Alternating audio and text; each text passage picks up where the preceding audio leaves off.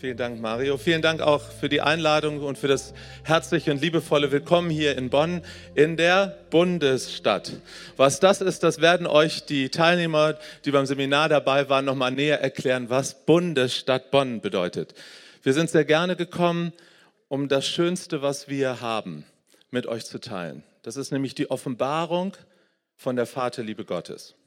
Jesus Christus kam in die Welt und darüber habt ihr dann demnächst die Predigtreihe zuallererst, um am Kreuz für unsere Sünden zu sterben. Amen. Amen, das heißt in allen Sprachen, so ist es. Das ist die Wahrheit. Er ist aber auch gekommen, und darüber freuen wir Pfingstler und Charismatiker uns besonders, um das Reich Gottes in Kraft aufzurichten. Stimmt das? Ja, das kann noch ein bisschen mehr nach Glaubenspotenzial bekommen. Er hat Kranke geheilt, stimmt das? Gibt es hier Menschen, die mal im Namen Jesu geheilt worden sind? Guckt euch das an. Ja, und was ist mit den anderen? Wenn du Medizin nimmst, dann bist du in einem privilegierten Zustand. Viele Menschen auf der Welt haben keine Medizin. Und wenn die Medizin dich heilt, dann kannst du Gott danken dafür. Okay, dann ist er gekommen und hat im Reich Gottes sogar finstere Mächte vertrieben. Befreiung von dämonischen Belastungen, von Süchten. Hat das mal jemand erlebt? Ja. Das ist das Reich Gottes, wenn Kraft offenbar wird. Aber das Reich Gottes besteht nicht nur aus Kraft, sondern auch aus Liebe. Hier sind viele Menschen und deshalb kommen wir zusammen im Gottesdienst, weil wir berührt worden sind von der tiefsten Liebe im ganzen Universum. Ich sage immer, jeder deutsche Dackel sehnt sich nach Liebe. Jedes Geschöpf, jede Kreatur sehnt sich nach Liebe. Und für uns ist die stärkste Verkörperung der Liebe nicht nur irgendeiner Liebe, sondern der Agape-Liebe, der Liebe, auf die Gott alleine sein Copyright hat. Das ist Jesus Christus. Jesus ist das Vaterherz Gottes in Person. Und darum habe ich so ein Herz mitgebracht als ein Symbol, als ein Zeichen, dass wir an einen Gott glauben, der ein weiches Herz hat, das in Liebe für uns schlägt.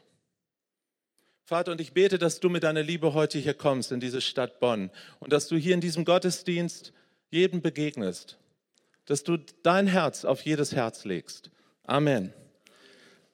Ich hoffe, bei der Technik hat das geklappt. Ich habe geswitcht. Die Predigt äh, gesegnete Zerbrochenheit kommt zuerst, weil ich bin nachher im zweiten Gottesdienst auch.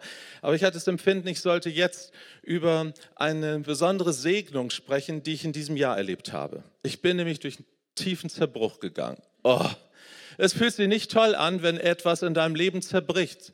Sei es die Ehe, sei es ein Traum, eine Vision oder körperlich, dass irgendetwas kaputt geht. Da denken wir, wenn es kaputt ist, das ist nicht schön. Und bevor das passierte, bin ich per Zufall im Internet über etwas gestolpert. Wenn du das Bild mal bitte einblendest. Das ist eine alte japanische Kunst, nichts Esoterisches, keine Sorge. Es nennt sich Kintsugi. Und zwar wird Schönheit aus Scherben erstellt. Das ist etwas, was schon seit Jahrhunderten in Japan gemacht wird, dass man Scherben nimmt und mit Goldkit diese Scherben zu einem neuen Gefäß zusammenfügt. Als ich das sah, ich, also das ist up to date, in schöner Leben und so weiter, ist das jetzt der Boom-Renner der nächsten Zeit. Ähm, Internetseiten noch und nöcher von wunderschönen Gefäßen, Zerbrochenheit, die in Schönheit verwandelt wird. Als ich das zum ersten Mal sah, sprach der Heilige Geist zu mir und sagte, Matthias, das wird Bedeutung haben. Ich habe natürlich gedacht, da machst du ein tolles Predigtthema raus und habe nicht geahnt, dass es mein eigenes Leben betreffen würde, dass ich durch viel Zerbruch gehen würde in diesem Jahr und dass ich selber ein Stück weit nachbuchstabieren müsste, was das bedeutet. Nun, Gott ist auch unser Töpfer. Das sagt uns der Prophet Jeremia, dass wir Ton sind und er ist Töpfer. Wir sind der Ton in seiner Hand. Also insofern ist das Bild uns ja auch nah. Oder Paulus sagt im Korintherbrief, diesen göttlichen Schatz haben wir in zerbrechlichen Gefäßen. Du bist auch ein zerbrechliches Gefäß. Ich auch, mein Leben. Und in der Bibel finden wir einige Hinweise darauf, wie Gott über Zerbrochenheit denkt. Zum Beispiel sagt er im Psalm 34, dass er nahe ist, denen die zerbrochenen Herzen sind. Oder er sagt im Psalm 147, dass er ein Heiler zerbrochener Herzen ist. Und ganz besonders gefällt mir, was in Jesaja 57 steht. Dass Gott, der Erhabene, thront und wohnt im Himmel und bei denen, die zerbrochenen Herzen sind. Er thront und wohnt im Himmel und bei denen, die zerbrochenen Herzen sind. Hey, wenn du heute hier bist und du hast ein zerbrochenes Herz, dann gilt dir die Zusage, dass Gott sagt, ich bin dir wirklich nahe. Ich bin nicht nur im Himmel bei meinen Engeln und feiere dort Party ohne Ende bei Fati, sondern ich bin hier bei dir, um Gold hineinfließen zu lassen in deine Zerbrochenheit, in deine Risse. Vielleicht gibt es hier Menschen und du leidest darunter, dass deine Biografie mit vielen Brüchen gesegnet ist. Ich habe eine wunderschöne Geschichte gehört, sie soll wahr sein, sie soll 200 Jahre ungefähr her sein, in der Zeit, als die Kolonialmächte noch diese Welt verunstalteten. Und da waren die Briten in Indien. Und ein Maharaja lernte nun durch den Reichtum der Europäer die andere Kultur kennen und er war mächtig beeindruckt von den Schlössern und Palästen in Europa. Und dieser Maharaja in Indien hatte die Idee, er würde sich jetzt auch einen Palast bauen. Und er wollte einen Spiegelsaal haben, wie in Frankreich, in Versailles, dieser große Spiegelsaal war. Er nahm sich einen britischen Architekten, der sollte seinen Traum realisieren. Und damals, vor über 200 Jahren, war das ja eine Weltreise, Materialien wie Marmor, Spiegel, Porzellan aus Europa bis nach Indien zu transportieren. Also Monate später kamen diese Sachen an und der Architekt öffnete die erste Kiste und er erschrak denn die Spiegel waren zerbrochen. Die nächste Kiste auch alles kaputt. Und dann nahm der Mann einen Hammer und schlug auf den Spiegeln rum und rief, broken to be more beautiful. Zerbrochen, um noch schöner zu sein. Und die Leute dachten, jetzt ist er ganz hinüber. Aber was sie nicht wussten, dieser Mann, dieser Architekt, in dem Augenblick, wo er die Zerbrochenheit sah, bekam er eine innere Schau, eine, ich würde sagen, eine Vision davon, was aus dieser Zerbrochenheit werden kann. Er setzte das um und man schrieb, damals gab es ja noch keine Fotos, es gab aber nur Zeichnungen, die man das nachher nachzeichnete, wie er einen Saal machte und all die zerbrochenen Fragmente der Spiegel anbrachte. Ich sage, er war der Erfinder der Diskokugel der ersten, weil überall waren nun diese zerbrochenen Spiegelelemente und die gaben natürlich eine Atmosphäre von Licht, wie die Menschen sie vorher noch nicht gesehen haben. Merkst du, wohin ich möchte heute Morgen? Das Zerbrochenheit ist nicht das Ende. Zerbrochenheit ist nicht das Ende. Wenn Gott eine Vision für deine Zerbrochenheit hat, broken to be more beautiful. Ich möchte euch eine biblische Geschichte dazu vorlesen aus Johannes 12. Ich liebe diese Passage. Es wird oft genannt die Salbung zu Bethanien. Johannes Kapitel 12, die Verse 1 folgende. Ich lese nach der Elberfelder Bibelübersetzung. Jesus nun kam sechs Tage vor dem Passa nach Bethanien. Bethanien ist ein Vorort von Jerusalem, so ungefähr sechs Kilometer entfernt. Das kann man zu Fuß noch gut erreichen. Wo Lazarus war, den Jesus aus den Toten auferweckt hatte. Sie machten ihm nun dort ein Abendessen. Und Martha diente, Klammer auf, wie immer, Klammer zu. Lazarus aber war einer von denen, die mit ihm zu Tisch lagen. Da nahm Maria ein Pfund, ein Litra, das ist ungefähr zwischen 300 bis 500 Milliliter, Salböl von echter, sehr kostbarer Narde und salbte die Füße und trocknete seine Füße mit ihren Haaren. Das Haus aber wurde von dem Geruch des Salböls erfüllt. Es sagt aber Judas, der Iskariot, einer von seinen Jüngern, der ihn überliefern wollte, sollte, warum ist dieses Salböl nicht für 300 Denare verkauft und den Armen gegeben worden? Er sagte dies aber nicht, weil er für die Armen besorgt war, sondern weil er ein Dieb war und die Kasse hatte und beiseite schaffte, was eingelegt wurde. Da sprach Jesus, lass sie. Möge sie es aufbewahrt haben hier für den Tag meines Begräbnisses, denn die Armen habt ihr alle Zeit bei euch, mich aber habt ihr nicht alle Zeit bei euch. Wort des Herrn. Was ist hier geschehen? Zunächst einmal, diese Begebenheit handelt ja um sehr kostbares Parfüm. Ich hoffe, du hast morgen, heute Morgen dein Rasierwasser, dein Parfüm aufgelegt, ja. Wir machen jetzt nicht die Schnüffelprobe, aber dein Partner darf das nachher machen. 500, 300, 500 Milliliter Nadenöl, Parfüm Hochkonzentrat. Das war ein edler Tropfen. Nade kam aus dem fernen Indien, musste also über lange Karawanenwege damals bis in den Nahen Osten, in Vorderen Orient gebracht werden. 300 Denare, das ist ungefähr das Einkommen eines ganzen Jahres gewesen. Einige Bibelausleger sagen, behaupten, ich kann es nicht verifizieren, dass das ein fester Brautpreis zur damaligen Zeit war für Töchter aus höherem Haus. Warum hatte Maria so kostbares Salböl zu Hause? Wollte sie sich ständig selber irgendwie einbalsamieren? Nein, ich glaube schon. Es hatte etwas damit zu tun, so wie man heute Wertgüter hat wie Gold oder Immobilien, so hat man damals auch sein Vermögen in Kostbarkeiten angelegt. Hier hatte eine Frau ein Stück Vermögen bewahrt, ja, um was damit zu machen. Das war ihre Mitgift, das war ihr Brautpreis, das war ihre Zukunft. Das war ein Stück ihr Leben, ihre Träume. Diese Stelle hier in Johannes 12 erinnert natürlich auch an andere Parallelstellen der Bibel, zum Beispiel in Lukas 7. Da kommt eine Hure, eine stadtbekannte Hure und salbt Jesus die Füße. Ich finde das auch eine erstaunliche Geschichte. Diese Hure hat ja mit Hurenlohn die Kostbarkeit erworben und Jesus lässt sich das gefallen.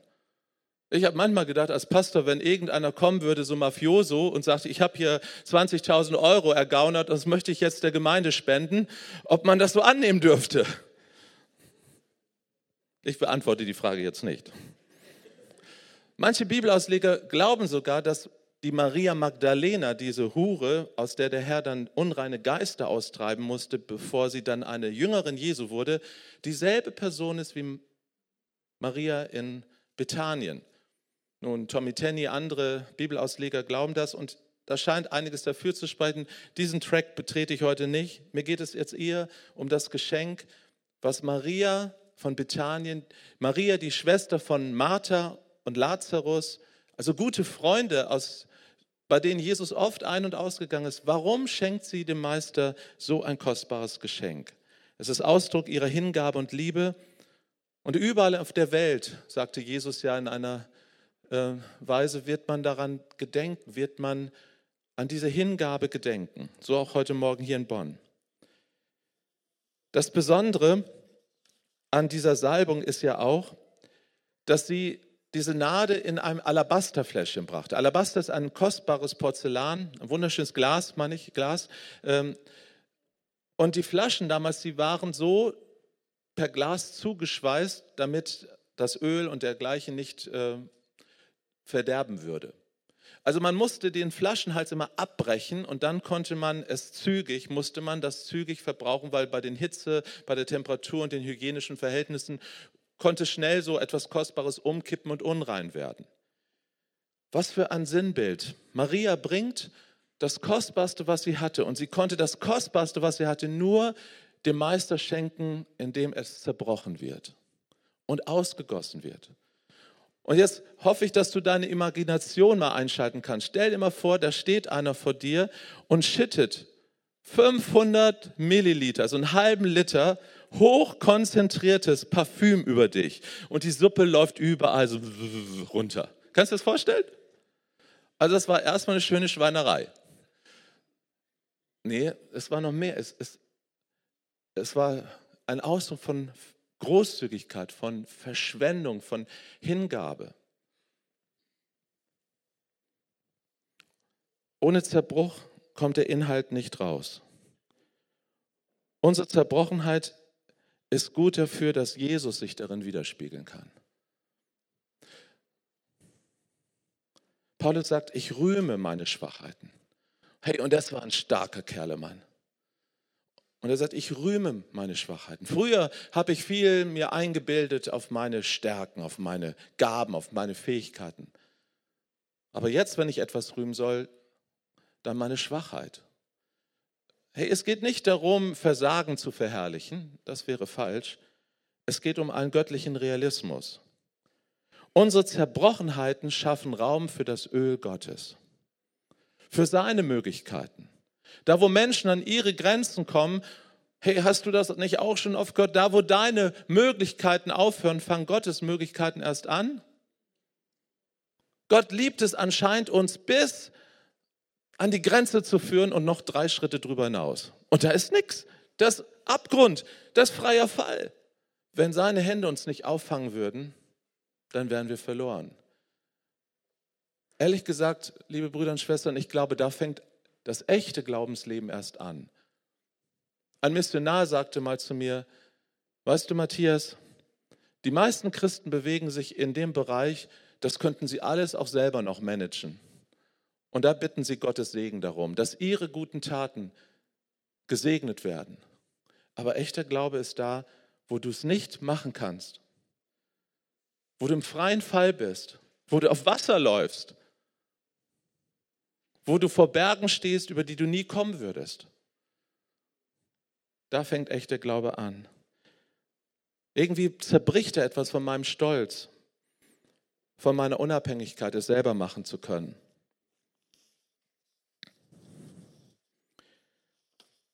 Der Wohlgeruch erfüllte das ganze Haus, lesen wir. Hast du schon mal darüber nachgedacht, dass drei Tage später unser gesalbter Jesus, dieser gesalbte Messias, übrigens Messias, Christus heißt, der mit Geist gesalbte, jetzt war er mit Parfüm gesalbt, mit Nadenöl gesalbt.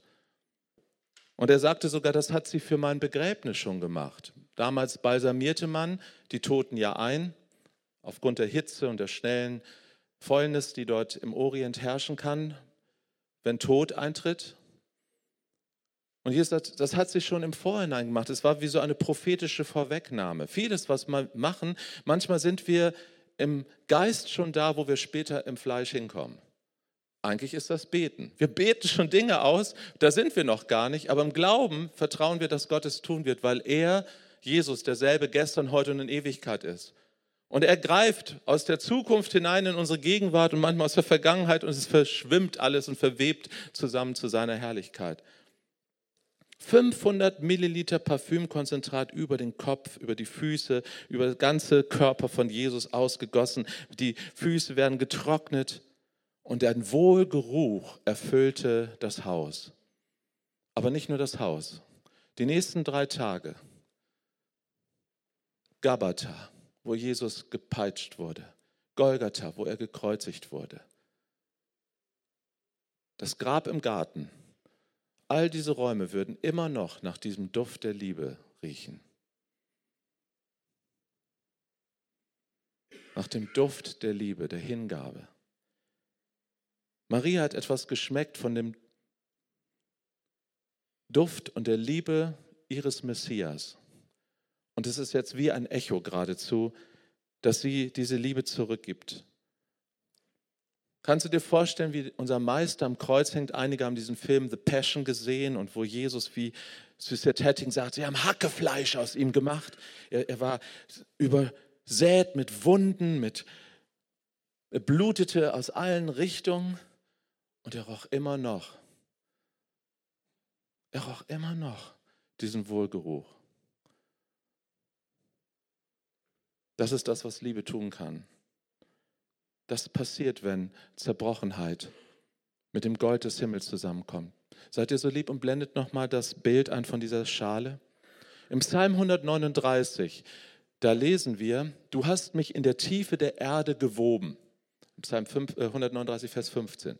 Du hast mich in der Tiefe der Erde gewoben. In der Elberfeld an der Schlacht, in den Fußnoten steht dort, dieses Gewobenwerden ist ein ganz spezielles Weben, Weberei. Und zwar im Orient hat man kostbare Teppiche gewoben mit Gold- und Silberfäden. Du hast mich mit Goldfäden zusammengewoben in meinem Mutterleib, könnte man übersetzen. Merkst du, du bist von Anfang an in den Händen eines Kintsugi-Meisters.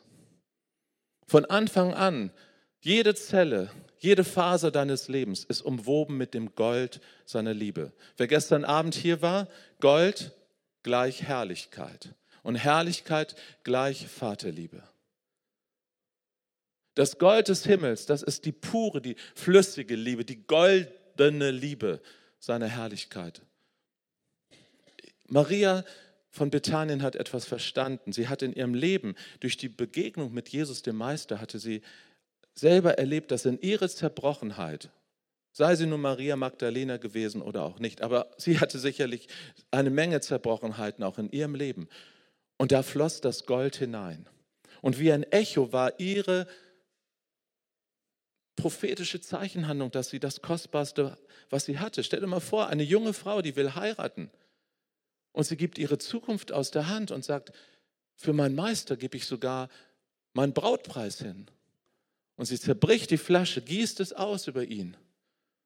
Und sie weiß noch nicht mal richtig, was sie da tut. In der Liebe weißt du oft nicht, was du tust, stimmt's? Weil ihr Herz erfüllt ist von diesem Wohlgeruch. Kind Sugi. Mein Vater im Himmel ist ein Kind Sugi-Meister. Was sagt die Bibel? Er macht Schönheit aus Asche. Stimmt das? Ich will dir ein Geheimnis sagen. Es ist ein riesengroßer Unterschied, wenn der Teufel, der Feind Gottes, einen Menschen zerbricht oder wenn etwas in den Händen meines geliebten Abervaters zerbricht. Das beides könnte man sagen. Das eine ist Zerbruch und das andere ist Zerbruch. Nein, nein, nein, nein, nein, das ist ein gewaltiger Unterschied. Es gibt biblische Beispiele. Zum Beispiel, da ist das Wunder mit dem kleinen Jungen, der seine Pausenbrote nicht aufgegessen hat, obwohl der Meister den ganzen Tag gepredigt hat. Das ist schon das erste Wunder. Wenn ein Junge sein Pausenbrot nicht aufisst, weil Jesus so spannend predigt. Und dann waren die 5000 Männer da, plus Frauen, plus Kinder, also eine große Menschenmenge. Und Jesus sagt zu seinen Jüngern, gebt ihr ihnen zu essen. Und sie sagen, pff, wir haben nichts. Ah, da ist ein kleiner Junge, der hat ein paar Pausenbrote. Ja, Jesus nimmt die Fische, die Brote und jetzt kommt's. Er dankt für das Wenige. Und dann nimmt er es und zerbricht es. Es zerbricht es. Komisch, er hätte es ja auch anders machen können. Er hätte wie Superman sagen, buff, buff, buff. Warum zerbricht er es? weil der Meister uns etwas zeigen will, dass es ein Geheimnis ist, dass wenn etwas in den Händen Gottes zerbrochen wird, wird es nie kaputt gemacht, es wird umgestaltet. Da passiert eine, kommt eine neue Dimension dazu, die wir nicht denken können. Und so kannst du durch die Bibel gehen, durch all die Biografien der Menschen. Du denkst manchmal, hallo, was müssen die alles erleben? Josef vorher, ne? Muss erst ins Gefängnis, und später ist er der zweite Mann nach Pharao. Aber vorher wurde er zerbrochen. Ich kann mir vorstellen, wie Josef manchmal im Gefängnis da saß und sagte, Gott, die Visionen, die in mir sind, sind aber ganz schön anders. Und nicht zu vergessen unser Meister. Ich glaube, das ist Gottes göttlichster, genialer Generalstreich, den er in der unsichtbaren Welt gemacht hat. Wer ein bisschen C.S. Lewis kennt, König von Narnia, als Aslan, der Löwe, ein Symbol für Jesus, geschlachtet wurde von der bösen Eiskönigin, der Symbol für den Teufel, da dachte die Welt der Finsternis Triumph. Und so war es auf Golgatha. Der Teufel hat triumphiert, als er hörte, dass Jesus sagte, es ist vollbracht. Hey, ich habe den Sohn Gottes kaputt gemacht, hat der Feind gedacht. Da hängt ein Zerschundener, das soll Gott sein. Und viele Menschen denken heute noch, das soll Gott sein, so ein schwacher Gott, ein Gott, der sich abschlachten lässt. Hey, wie soll der die Welt verändern? Aber das ist das Geheimnis Gottes. Am Kreuz wurde der Sohn Gottes zerbrochen. Wie wir beim Abendmahl das Brot nehmen und brechen. Auch da, wir, wir durchleben immer wieder symbolprophetisch diesen Zerbruch. Und der Wein, der ausgeschüttet wird, in viele, viele Körper hinein. Und sagen, es ergibt doch gar keinen Sinn. Jeder nimmt nur einen Schluck, da wird doch keiner satt. Das ist doch Homöopathie oder was? Nee, nee, nee, nee. Das ist göttliche Logik. Wenn Gott zerbricht, dann macht er nicht kaputt, er verwandelt. Er ist der Kind-Sugi-Meister. Er lässt das Gold, seine Liebe dort hineinfließen. Dort, wo wir nichts mehr sind. Dort, wo wir nur noch fragmentiert sind. Macht dir das Hoffnung? Mein Herz hat das so verändert in diesem Jahr. Ich verstehe immer noch nicht, warum Dinge zerbrechen müssen. Ich habe auf vieles noch keine Antwort. Und es tut tierisch weh. Aber ich habe das Gold des Himmels gespürt, das dort hineingeflossen ist, in meine tiefsten Punkte. Gottes Gegenwart ist hier. Ich hoffe, du kannst es spüren, auch wenn Menschen hier sind und du kennst Jesus Christus noch nicht persönlich. Du bist vielleicht mitgebracht worden in diesen Gottesdienst, weil du gehört hast, hier ist was los und hier ist ja was los, oder? Ich möchte dich so herzlich einladen, wenn du heute hier bist und du hast noch nie diese Realität Gottes berührt, dann könnte das eine wunderbare Gelegenheit sein. Diese Gemeinde hat es zu einer guten Gewohnheit gemacht, in jedem Gottesdienst Menschen einzuladen, über diese unsichtbare Linie zu treten. Das nennen wir Glauben. Wir schenken einem Gott, den man nicht sehen kann, unser Vertrauen. Aber das ist der Gott, von dem ich hier gerade erzähle. Ein Gott, lass doch ruhig das Bild von dieser Schale stehen. Noch einen Augenblick. Ein Gott, der aus deiner Zerbrochenheit etwas Neues macht.